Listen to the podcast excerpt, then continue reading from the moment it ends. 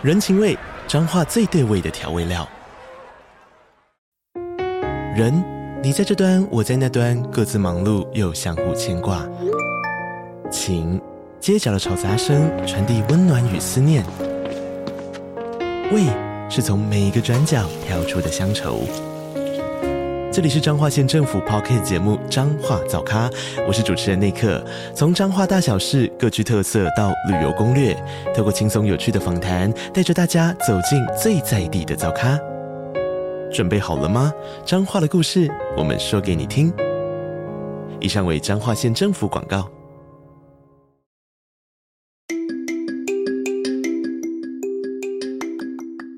大家早安。欢迎收听通勤十分钟 On the way to work。每天早上跟着我们一起掌握最新的国际商业新闻，了解各个产业衍生出来的商业趋势。我们相信每天只要花一些时间，一起进步一点点，长期下来就能够看见巨大的成长。我是 Esther，哟，我是 Tony，让我们一起在通勤的路上前往世界。大家早安，今天是五月八号，星期一，欢迎回来通勤十分钟。大早安。那这几天呢，上个礼拜其实才刚过了立夏，在五月五号的时候呢，是二十四节气终于来到了立夏，就是在夏天的第一个节气了。那在这个立夏的时候呢，其实也就代表说，哎，春天结束，夏天开始了。我最近呢也发现啊，在多伦多呢，因为呃前阵子就是还是蛮冷的，都在十度以下，但是呢，在这个礼拜开始就开始有一些可能是餐厅啊，或是咖啡厅呢，他们都把他们的 patio，他们的户外的这个阳台或者露台嘛，嗯、就是那种。户外区都打开了，就户外用餐区了。那我觉得其实可以想象，就像假设在台湾就是那种路边摊的感觉嘛，嗯、就是哎、欸、有小吃摊，然后在这个路边啊，或者在户外就摆那个铁桌铁椅这样子吃饭啊。那其实在这里呢，因为夏天非常的短嘛，所以在多伦多呢，其实每到夏天呢、啊，很多的餐厅啊，他们本来是外面是因为如果下雪的话是没有办法摆椅子桌子的，但是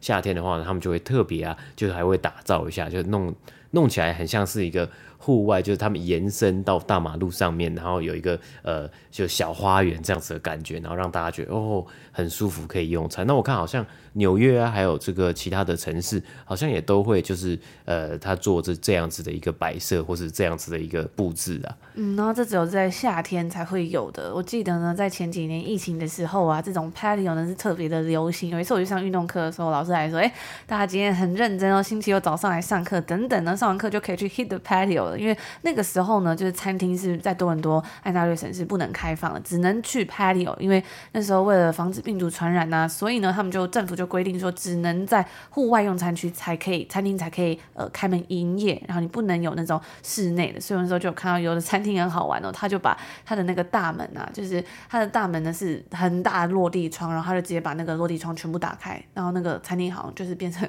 好像有点半户外的感觉，就还蛮有创意的。然后这几年因为疫情之后嘛，从那时候开始我就觉得，哎，多伦多的那个 patio 就越做越好。嗯，对，那其实好像就是就就变成一个新的需求了嘛，嗯、就是他们会。这个花招啦会越来越多了啊！有我看有的餐厅啊，他们还会把那个他们的那个吧台啊，就是在外面就盖一个那种夏天的、嗯哦、呃临时的这个吧台啊，然后会吊灯啊，所以你晚上的时候就是天黑啊，也还会很会有会有那个气氛呐、啊。然后他们会把旁边就不是只有单纯就是摆椅子在外面而已，就是他们旁边也会有一个就是那种小小的那种木工啊，就是可以把就是小小围篱啊，或是小、嗯、小围墙把它围起来，就像是一个这种用餐区呀。然后就最近也看到蛮多的餐厅呢，他们就把他们拍流做起来之后呢，然后就弄了一个新的小花园，这样就请厂商来做。因为在多伦多呢，冬天的时候这些花会全部都就冷到会死掉嘛，然后每到春天、夏天呢，又要开始重新再种一次。我觉得也是一个还蛮有趣的现象。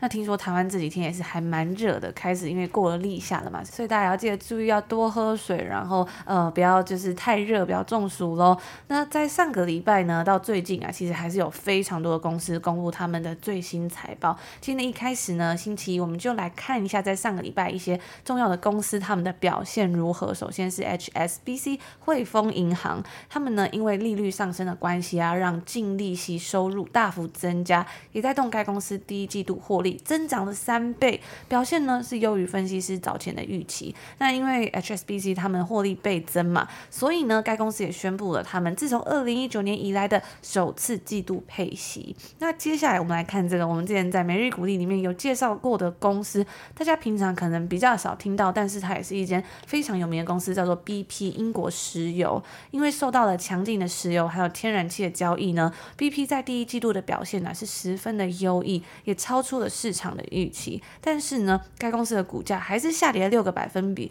其中的原因是因为啊，他们的股票回购计划在这一季呢只有达到十七点五亿美金，比起上一个季度的二十七点五亿美金呢，相差是有点多。那接下来我们来看到这一间呢，是这次表现非常好的轿车以及外送平台 Uber，在第一季度呢，他们的表现也是超出市场预期。那这个还蛮特别的是啊，因为呢，在这一季里面呢，其实 Uber 跟另外一个也是非常知名的轿车平台叫做 Lyft，他们的表现呢就拉出了非常大的差异了。那在这一季之中呢，Uber 看到了有越来越多的司机都回归到他们的平台上面，然后然后再加上之前投资的一些新的服务呢，也都有推动了公司的一些成长，让 Uber 的亏损是小于预期的。也因为这样子呢，让 Uber 的股价上涨了十一点五个百分比。那说完这个 Uber 之后呢，我们来看看美国的半导体公司 AMD 在第一季度的表现呢，也是优于市场预期的。但是呢，因为 PC 个人电脑产业是继续疲软，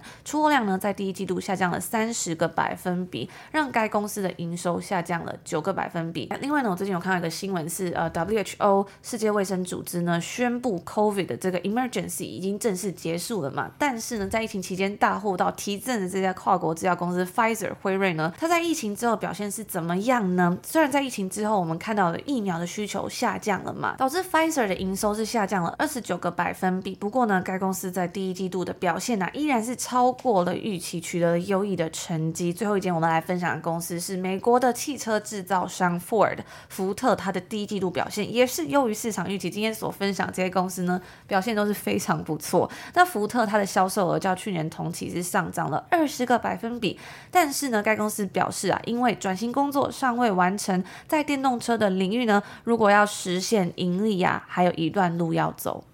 嗯，那除了上述的这些公司呢，其实在上个礼拜北美时间周四盘后呢，Apple 苹果呢，他们也公布了最新一季财报，表现呢也是优于分析师的预期啊。但是呢，在这一次财报里面，他们的电脑的一个销售额，就是 Mac 的销售额呢，其实比去年同期啊下降了三十 percent。所以我们真的看到了个人电脑的需求呢，在这几个季度啊，真的是呃大幅度的下降，就下降幅度是蛮快的。不过呢，呃，苹果在他们的服务上面，就是有一些他们的订阅啊。订阅内容的营收上面呢是有成长的，那因为整体的表现有高于分析师预期啊，所以在上个礼拜五呢，苹果的股价其实就大涨了将近快要五个百分比啊，那同时也带领着领头呃这个美股三大指数呢，在上周五啊结束了上个礼拜连续四天的下跌的交易日啊，那上周我们看到。三大指数呢，其实都有上涨超过一个百分比啊，甚至纳斯达克指数呢，收盘上周五收盘是上涨超过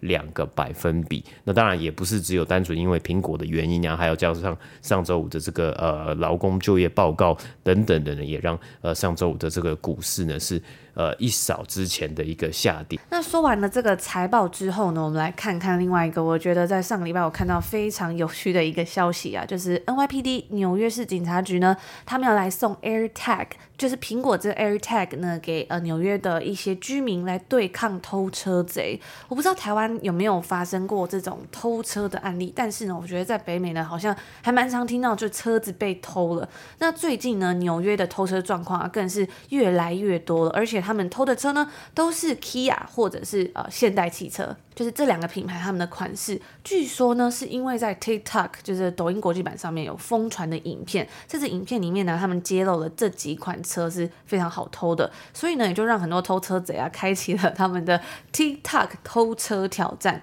那在上个礼拜呢，纽约市警局就表示说，他们要免费发送五百个 Apple 的 AirTag，帮助当地居民保护自己的车啊。真的，这其实是呃，这个纽约市警局他们想出来的一个办法，因为这个偷的车的数量实在是太多了。那 Apple 的 AirTag 他们其实通常是用来，比如说追踪钱包啊、行李箱或者是钥匙等等东西。就是比如说回家的时候，常常会把钥匙不知道放到哪里嘛，所以你就可以用一个 AirTag 来说，诶，去用手机找到说你的钥匙又丢在哪个地方啦，或是像我们之前跟大家分享，多伦多在去年冬天的时候暴风雪嘛，所以呢，整个机场就是大乱，很多人的行李箱呢都不见了，或是找不到啊，然后堆在机场可能会很混乱。那那时候就很多人说，哎，那你要记得放 AirTag 在里面，你才知道你的 你的那个行李箱现在是流落到哪里，比较好找回来。但是呢，现在这个 AirTag 它也可以用于追踪失窃车辆上面。那虽然纽约市警察局呢是鼓励居民将这个 AirTag 藏在自己的车子里面，让小偷不要去找到这个东西啊，但是呢，其实 AirTag 的存在可能也会更容易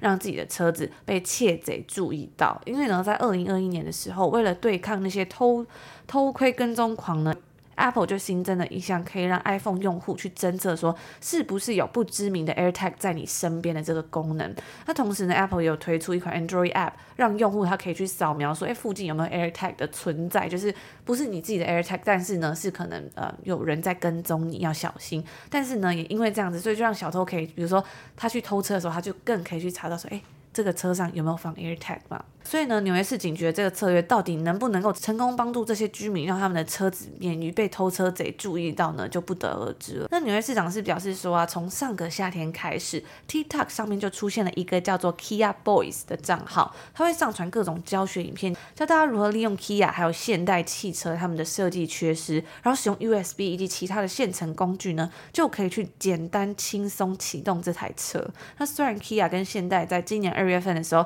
就已经开始提供了一些免费的软体更新给数百万受到偷车贼影响的车主，但是呢，这仍然无法有效的阻止惨况啊！因为其实不一定所有的车主呢，他们都会愿意说，哎，把车子开到 dealership 去，呃，更新他自己的车子的软体嘛。所以呢，根据纽约市警局的数据啊，跟去年同期相比，全市汽车窃盗案或者是车辆窃盗案增加了十三个百分比。今年到目前为止呢，共有将近四千五百辆汽车被偷走了。那其中被偷的 Kia 跟现代汽车就高达九百六十六辆，这有多夸张呢？因为跟去年相比啊，它新增了八百一十九辆，就等于是说，其实去年呢，这个 Kia 跟现代汽车被偷的数量才一百多辆而已。今年真的是暴增了非常非常的多。嗯，对啊，那其实我们在呃这边呢，这些在加拿大呢，还有在美国，真的看到了很多的，就是汽车窃盗的这个案件是非常。非常非常的频繁啊，不只是 Kia，还有呃现代汽车，之前也有看到说 Lexus 的某几个 SUV 的车款呢，在对在加拿大呢也很常很容易被偷走啊。那呃其实这些小偷呢，他们呃以算是这种有的是集体的这种集团犯罪啊，所以他们都知道说他们一偷完车啊，然后呃我是在网络上看到了，通常他们偷完车就会马上把车开到最东岸的这个港口啊，然后呃这个港口就直接上货柜。然后就直接就是送往可能欧洲，还是就是以非洲，然后就把它卖掉，或是把它拆解掉。所以通常好像被偷，对被偷的车呢，其实很难很难追回来。但是因为这里呢，其实呃就是保险也都就是保的蛮齐全的，然后不确定说如果真的有被偷，可能应该还是会有理赔啦。不过我第一次看到这种新闻的时候，我会觉得哇，真的好夸张。我觉得在台湾好像真的很少听到说有人的车子被偷，比较有听过可能是。汽车零件啊、音响啊什么就被人家拆掉嘛，但是很少听到整台车被搬走这样子。然后记得那时候在加拿大，我是有听过、有看过说，有的人的车子呢，就是他可能去逛 mall 或是去 party 的时候，回家发现车子竟然上面有不知名的 Apple 的 AirTag 这样子，他可能就是他被追踪了。可能有的人呢已经锁定好你这台车，那他知道你开回家嘛，有的人可能是住在郊区，那如果你没有刚好没有停在车库里面的时候，他就可以趁机犯案了这样子。嗯。他就等夜深人静的时候，大家都睡觉的时候呢，他再回来，然后去找到你那台车，然后再把车偷走，然后就开走了。对，所以真的是要小心注意一下。我们之前在 EP 七十的时候有分享到，Apple 宣布他们也要加入其他银行竞争对手的行列，推出高利率的 Savings Account 储蓄账户嘛，年利率是高达四点一五个百分比。最近呢，我已经看到很多的网友在分享说，他们已经把钱存进去了，然后已经也拿到了利息了。那 Apple 跟高盛银行合作创建的这个储蓄账户呢，它是没有最低存款要求的，也是有受到 FDIC 的保护，就是我们之前讲到 SVB 倒闭新闻的时候呢，那个美国联邦存款。保险公司，去保障每位用户最高二十五万美金。那虽然我们现在看到 Apple Pay 呢，已经可以算是在数位支付之中领头羊了，但是呢，在储蓄账户的方面呢，对苹果来说竞争还是更加激烈的。大家如果有兴趣呢，可以去收听这个我们的 EP 七十这一集，里面呢，我们更深入的分享到 Apple 推出高利率存款账户的这一个新闻。那我们那在正式推出这存款账户之后呢，我们看到的表现是非常非常的好啊，因为呢，有了苹果的声誉担保，那本来呢，因为最近有很多银行倒闭嘛，很多的呃存户都很担心说自己放在银行里面的钱会不会有问题。那他们呢，看到这个新闻之后啊，当然也就开始蠢蠢欲动了。根据 Forbes 的报道，Apple 的这个 Savings Account 呢，在